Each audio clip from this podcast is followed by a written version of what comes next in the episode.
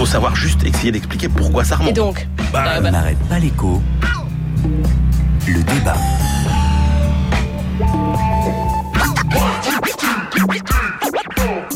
Qui aura l'Afrique dominera le monde. Parce que qui aura l'Afrique sera maître des matières premières dans le monde.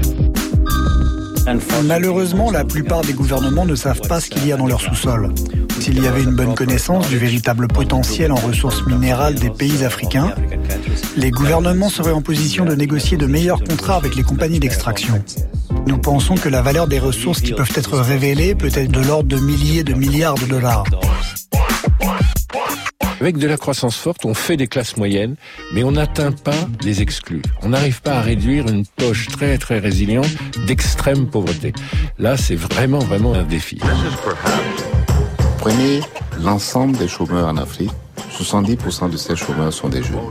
Dans des pays comme le Bénin, comme le Burkina, des jeunes gens, parfois, pas plus 4, pas plus 6, qui sont à la maison depuis 10 ans. Beaucoup de ces jeunes sont désespérés et c'est le terreau à tout ce que nous pouvons voir de mauvais. La principale difficulté nous vient des institutions internationales qui se trompent souvent et elles persistent. Et il y a cette forte volonté de ne jamais perdre le contrôle sur nos pays. La politique économique et sociale se réduise à la gestion de la contrainte budgétaire. La Chine est d'avis que les problèmes africains soient réglés par des Africains et de façon africaine. La pauvreté est à la base du chaos alors que la paix est synonyme de développement. Notre 10% de croissance en Afrique, qui ne profite d'ailleurs pas à tout le monde, ne résout pas pour autant les problèmes existentiels où nous allons, d'où nous venons. Allons-nous imiter l'Occident par la surconsommation?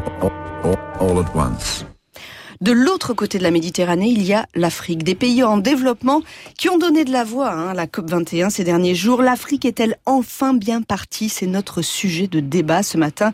Euh, nous venons d'entendre Félix Houphouët-Boigny, l'ancien président de la Côte d'Ivoire, Paolo De Sa de la Banque mondiale, Lionel Zinzou, le premier ministre du Bénin qui est candidat à la présidence de son pays, qui était au micro de Patrick Cohen, l'économiste béninois Abdoulaye Biotchane, le directeur Afrique du FMI, l'économiste sénégalais Chérif Salif Si, le président chinois lors du euh, dernier sommet Chine-Afrique, c'était il y a huit jours, et l'écrivaine Calixte Belaya. Alors nous, nous aimons les photos avec des chiffres dedans. Emmanuel Le Chypre, si on regarde, si on fait la photo de ce grand continent, un très grand continent pour une seule photo, néanmoins. Un, très grand continent et beaucoup de chiffres, hein, vous allez voir, vous n'allez pas être déçus. Croissance? Oui, non mais parce qu'il n'y a pas un continent quand même dont l'image a autant changé en 15 ans euh, que l'Afrique. Et on se trompe pas beaucoup en disant non plus que depuis la colonisation, l'économie africaine n'a jamais été aussi bien. Alors, quand on regarde les chiffres, de croissance. Là, pour le coup, ils sont quand même euh, spectaculaires.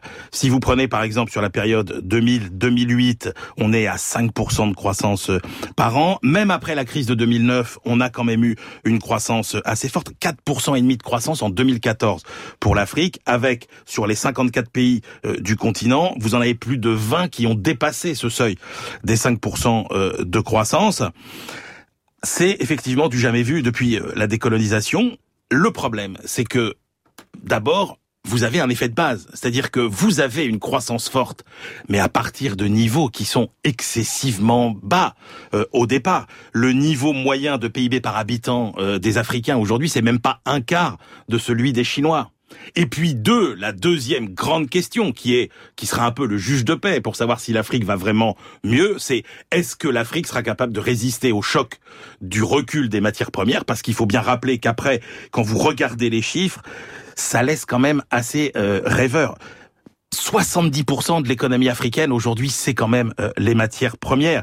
Si vous prenez par exemple euh, retraiter de cet effet matière première la croissance africaine, vous lui enlevez déjà les deux tiers de la croissance. Si vous considérez que cette croissance vient aussi de l'augmentation de la population de 2,5% à peu près, vous voyez que la croissance par habitant hors matière première, elle est quasiment nulle. Et donc, hors matières premières, aujourd'hui, bah, on se demande qu'est-ce qu'il y a comme réalité derrière ce décollage de l'économie africaine. Ah bah alors je pose la question à Christian Chavagneux. Hors matières premières, est-ce qu'il y a quelque chose dans cette euh, dans cette croissance africaine? La, la, question que pose Emmanuel, c'est est-ce que l'Afrique peut résister à un choc euh, conjoncturel? Et un choc conjoncturel, euh, l'Afrique, elle en a eu plein. Les yo-yo des matières premières, c'est depuis les indépendances. Et ça monte, ça baisse, ça monte, ça baisse. Et l'Afrique a eu des périodes de forte croissance, des périodes de faible croissance. Donc c'est pas uniquement les matières premières qui jouent. Il y a des aspects structurels derrière qui vont jouer. La, Banque mondiale et le FMI pour l'année prochaine prévoient déjà entre 4 et 4,5 de, de, de croissance. Pourquoi?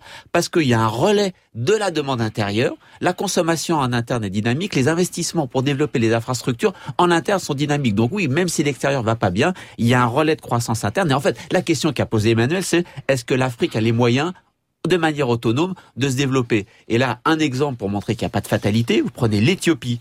Hein, qui est un, pays qui développe une industrie du cuir et de la chaussure, une industrie textile. Euh, on a entendu parler d'H&M qui est parti d'Asie pour venir s'installer, mais il y a aussi Walmart. Il y a plein de multinationales étrangères qui viennent oui, s'installer. Oui, les salaires montant en Chine, on va s'installer en Afrique. Voilà, c'est le premier exportateur mondial de roses, le quatrième d'horticulture. Évidemment, le cercle vertueux se met en place. Vous avez beaucoup d'exportations, une industrie qui se développe, donc des rentrées fiscales, donc un déficit budgétaire maîtrisé, donc une dette maîtrisée. Et là, vous avez un cercle vertueux qui démarre.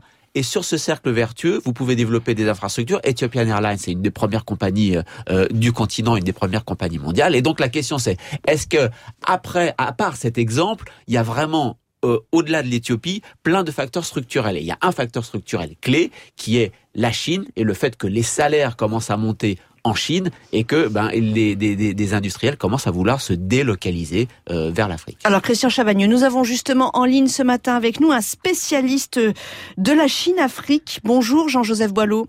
Bonjour. Vous êtes économiste. Euh, la question de ce matin, c'est donc Christian Chavagneux vient de rappeler que la Chine est un très grand investisseur en Afrique, qu'elle l'aide à, à, décoller. Euh, Aujourd'hui, la Chine ralentit. Est-ce que ça se voit dans ses investissements en Afrique? Euh, ça ne se voit pas dans les montants, parce que paradoxalement, euh, la Chine a encore pas loin de 4 000 milliards de réserves de change, donc elle a plein d'argent. Ça se voit dans la nature des investissements. Dans le cycle précédent, ce qu'on appelait le super cycle chinois, en gros, elle investissait dans les matières premières qu'elle exportait vers la Chine. Si vous regardez depuis 3-4 ans, depuis en gros le retournement de 2009, et avec les annonces de Xi Jinping euh, au sommet donc de Johannesburg il y a quelques dans les 60 milliards qu'elle annonce, on voit qu'elle s'oriente désormais vers un tout autre type d'investissement qui va contribuer à la réindustrialisation de l'Afrique. Ce sont dans les infrastructures, et qu'on le veuille ou non, il y en a absolument besoin, le ferroviaire, les routes, etc. Deuxièmement, c'est dans l'industrie, pour la première fois, d'un sommet euh, Chine-Afrique, euh, la, Chine indique que l'industrialisation est une de ses priorités. Troisièmement, ben, dans l'énergie, oui, euh, l'Afrique a besoin absolument euh, d'énergie et euh, la Chine va investir massivement dans l'énergie en Afrique. Jean-Joseph Boileau, vous avez entendu les deux débatteurs. Avec quelle conception êtes-vous le, le, le, plus proche? Est-ce que cette croissance africaine, il y a quelque chose derrière les matières premières, ou comme le comme le pense Christian, ou est-ce que, comme le pense Emmanuel, non, c'est vraiment un gros nuage et il n'y a pas grand-chose? Oh, il faut laisser pas, euh, parler la, la, sagesse africaine. Il y a deux proverbes qui sont très beaux. Le premier, celui qui rame dans le sens du courant fait rire les crocodiles. Alors il y a quelques années, eh bien les crocodiles riaient des afro-optimistes. Et puis aujourd'hui, je pense qu'il faut rire des afro-pessimistes. Et puis le deuxième euh, proverbe que j'aime beaucoup, tu vois le sable, Crois-tu que la mer soit proche? Nous voyons tous, bien évidemment, le géant africain décoller. Est-ce que la mer est proche? Non, bien évidemment, parce que non seulement il y a tout un ensemble d'obstacles, il y a évidemment la démographie, il y a les problèmes politiques, etc. Par contre, ce que l'on voit, c'est qu'on se rapproche de la mer. Deux, deux indices, à mon sens. Les investissements extérieurs en Afrique, les investissements étrangers, sont de l'ordre de 60 à 70 milliards de dollars. Ça commence à représenter quelque chose. Par exemple, l'ancien président de la Banque africaine de développement vient, là, hier, on l'a appris, de rejoindre le fonds d'investissement Satya qui a été créé par Ibrahim Mo. Ibrahim Mo, il joue un, un rôle grand essentiel. Nom, oui. Un grand nom parce qu'il met comme priorité la la, la, transparence des gouvernants. Et puis le deuxième chiffre qui est très important, que tout le monde oublie, c'est les 60 milliards de remises des travailleurs ou de la diaspora qui reviennent aujourd'hui en Afrique. Rien que là, on a plus de 100 milliards de dollars. Euh, l'aide publique au développement ne pèse plus rien en fait. Donc il y a un développement endogène de l'Afrique. Donc je dirais, je suis ni optimiste ni pessimiste je suis extrêmement confiant sur la mise en branle progressive de l'Afrique et on l'a vu à la COP 21.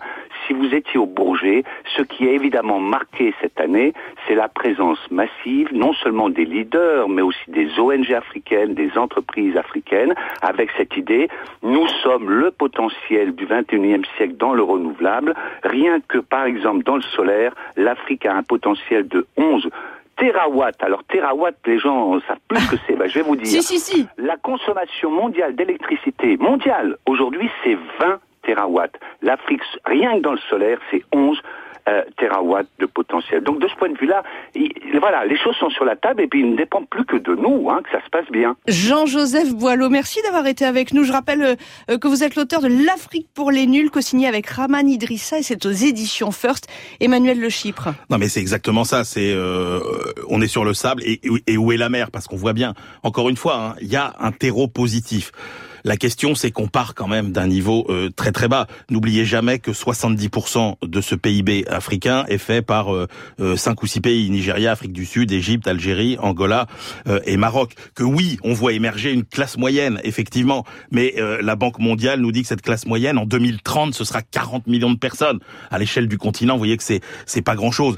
Oui, il y a des investissements privés. Vous avez effectivement 2000 entreprises cotées aujourd'hui. Vous en aviez 60 il y a 15 ans, mais ça reste encore faible. Oui, il y a les téléphones mobiles qui sont en train de révolutionner les habitudes, mais le taux de, bancarisation est très faible. On dit les gens payent comme ça. Bah oui, mais il y en a quand même que 1 sur 10 qui a encore un compte bancaire. Ah, ça se développe très vite. Oui, non mais attendez, ça se développe très vite, mais effectivement, la question, c'est, mais il s'agit pas de passer de euh, l'Afrique aucun espoir à l'Afrique c'est formidable. On est effectivement sur le sable et euh, on va doucement vers la mer, mais peut-être un peu plus euh, long. On mettra un peu plus longtemps de temps pour l'atteindre que ce qu'on croit aujourd'hui. Christian Chavagneux. Oui, mais il y a quand même des facteurs extrêmement positifs du côté de la démographie la part des, des, jeunes en âge de travailler augmente. Savez qu'en 2050, un tiers des actifs sera en Afrique. Alors on dirait le fait d'avoir des jeunes suffit pas, il faut que ce soit des jeunes bien formés. Eh vous aurez 20% du capital humain qui d'ici 2050 sera en Afrique. Vous avez euh, une urbanisation extrêmement forte avec le développement de, de classes moyennes qui sont des gens avec euh, des consommateurs solvables. Et là, ce sera plutôt 240 millions de personnes, nous disent Banque mondiale et, et les grandes institutions internationales. C'est le développement du capital humain, l'urbanisation. C'est comme ça que nous on s'est développé. Et donc les Africains, ils vont suivre exactement la, la, la même voie. Euh, on a aussi le fait qu'ils ont quand même des ressources naturelles euh, abondantes et sous-exploitées pour l'instant. C'est quand même aussi euh, largement un avantage. C'est ce qu'on entendait, oui, par rapport à ce qu'a dit Jean-Joseph Boileau, c'est vrai qu'il y a une vraie vulnérabilité climatique du continent qui est extrêmement forte parce que sur les dix grands pays à risque extrême climatique, il y en a sept quand même qui sont en Afrique et vous avez le risque quoi? Élévation du niveau des eaux dans les villes qui va poser des gros problèmes, salinisation des nappes phréatiques et donc dans les zones côtières ce qui va être un, un gros problème et surtout un gros problème de production agricole parce que euh, vous avez des terrains qui sont soit cédés à des grands pays étrangers parce qu'il y a un gros problème de foncier euh, euh, en Afrique, soit simplement le changement climatique avec l'humidité, les rayonnements solaires, tout ça, qui risque de mettre en cause les productions de céréales et donc l'alimentation des Africains. Ouais, c'est très fort. Et il y a aussi un problème quand même, il l'a dit, Jean-Joseph Boileau, à la de vulnérabilité, à la stabilité politique. Et ça, évidemment. C'est les pays qui sont mieux gérés financièrement, hein, les grands équilibres. Beaucoup moins d'instabilité politique. c'est mieux. Par contre, attention au mirage de la dette et aux excès du surendettement que l'Afrique a payé pendant des années et des années. Allez, fin du chapitre Afrique, un, un très beau chapitre. Nous allons parler élections, messieurs, pas en France, en Espagne. Hola, saludos a todos, señores, y gracias por acompañarnos en Informe Semanal una semana más. El Hola, Marie-Hélène Balestero. Hola, buenos días. Bonjour. Vous êtes la correspondante de France Inter à Madrid. Chez vous, la campagne des législatives continue. Le scrutin, ce sera dimanche prochain, dimanche en 8. Un scrutin de, comment peut-on dire, un scrutin de sortie de crise pour un pays qui a touché le fond il y a quatre ans? Oui, c'est bien ça. Quatre ans euh, après avoir touché, eh bien ce fonds, l'Espagne semble s'en sortir. Les indicateurs économiques s'améliorent. Après cinq années de récession, l'Espagne a enfin retrouvé le chemin de la croissance. Selon le FMI, l'économie espagnole devrait croître de 3,3% au cours de ce quatrième trimestre 2015 et de 2,5%, ça, ça sera pour l'année prochaine, soit près d'un point de plus que le reste de la zone euro. D'autres indicateurs sont également ouverts. Les exportations qui ont progressé de 4,5% l'an dernier. La consommation des ménages a augmenté de 2,3% et euh, l'investissement des entreprises de plus de 10%. Et la tendance devrait se poursuivre. Alors en pleine campagne électorale pour les législatives, le chef du gouvernement conservateur Mariano Rajoy ne cesse de vanter ses mérites et de dresser un tableau idyllique. Quatre ans après l'arrivée de son gouvernement, eh bien l'Espagne n'est plus menacée par la faillite. Elle a au contraire, d'après Rajoy, réussi à retourner la situation. Et cependant, Marie-Hélène, oui, l'économie reprend, mais les législatives, elles se jouent euh, largement sur un thème, le chômage, en particulier le chômage des jeunes. Chez vous, en Espagne, on parle d'une génération nini. Oui, c'est bien ça, une génération Nini. Et c'est vrai que jusqu'à présent, euh, on n'a parlé que des chiffres positifs, mais il y a tout le reste, car les partis d'opposition dénoncent depuis des années les ravages de la politique d'austérité mise en place par le gouvernement Rajoy, car pour obtenir euh, tous ces résultats, les Espagnols ont dû faire beaucoup de sacrifices.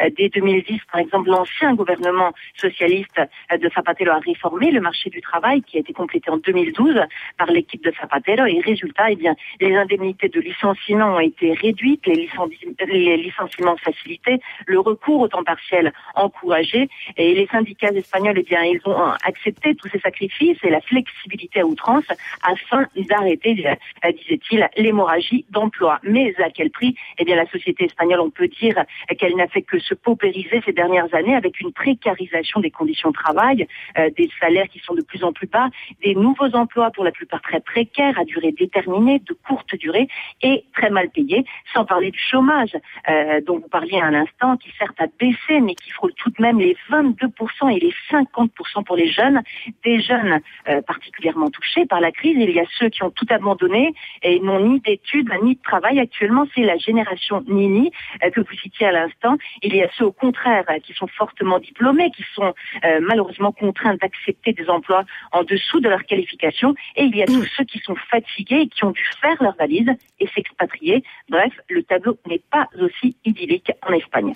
Marie-Hélène Balestero avec nous depuis Madrid. Merci. Avant de nous séparer, messieurs, fin du débat, un coup de cœur, un coup de gueule. Christian Chavagneux. Un petit coup de gueule, un document interne de la Commission européenne euh, dévoilé par Corporate Europe Observatory, c'est une ONG bruxelloise qui nous dit quoi? Un document de la, de la, Direction générale du climat qui nous dit attention, vous Européens, si vous prenez des engagements à la COP 21, faut surtout pas que ça remette en cause le commerce. Donc pas de contrôle sur le transport aérien et maritime qui représente 10% des émissions. Le gaz de schiste, vous laissez passer. Et euh, surtout, s'il y a euh, des différends à régler, vous savez, dans l'accord transatlantique, eh bien, vous laissez tout passer. Les questions écologiques, vous touchez pas au commerce. Coup de cœur, coup de gueule, Emmanuel. Ben oui, le revenu universel qui va être tenté en, en Finlande. Hein, 800 euros. Eh oui, 800 euros pour tout le monde par mois, quel que soit l'âge, quel que soit le niveau de revenu. En contrepartie, on supprime toutes les prestations sociales.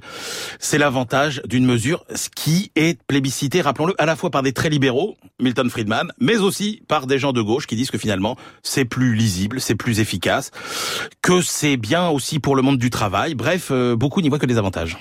Merci messieurs Christian Chavagneux, Emmanuel Le Chypre. On se retrouve tous les trois la semaine prochaine.